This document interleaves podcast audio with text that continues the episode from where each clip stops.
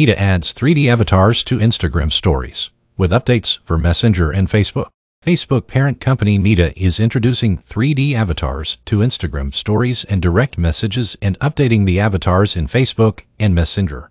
The company announced Monday people in the US, Canada, and Mexico can appear as their virtual selves in stickers, feed posts, Facebook profile pictures, and more across Meta's platforms, including its Quest VR platform. The new avatars will include new facial shapes and assistive devices like cochlear implants, hearing aids, and wheelchairs to be more inclusive of users with disabilities. Aigerim Shorman, Meta's general manager for avatars and identity, wrote in a blog post. Since revealing our long-term vision of the metaverse at Connect 2021, we've continued building out this next evolution of social technology, building towards a future where you can sit in the same room as loved ones who are actually thousands of miles away or work naturally with a talented team that spans the globe.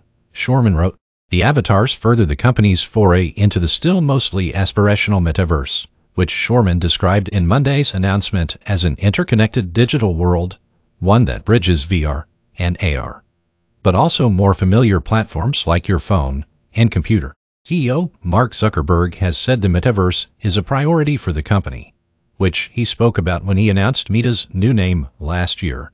One day you'll have multiple avatars ranging from expressive to photorealistic, Zuckerberg said in a post on Monday.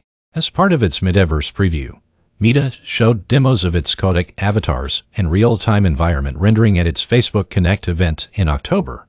But the company stressed at the time that much of the work was still in the research stage. Also on Monday, Meta introduced Super Bowl LVI themed t-shirts for avatars across its platforms.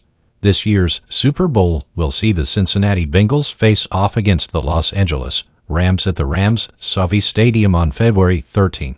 Meta will release its fourth quarter earnings on February 2nd, and the company said it will break out results for its AR and VR Reality Labs unit for the first time providing a look at the financial impact of its focus on the metaverse on Meta's other divisions.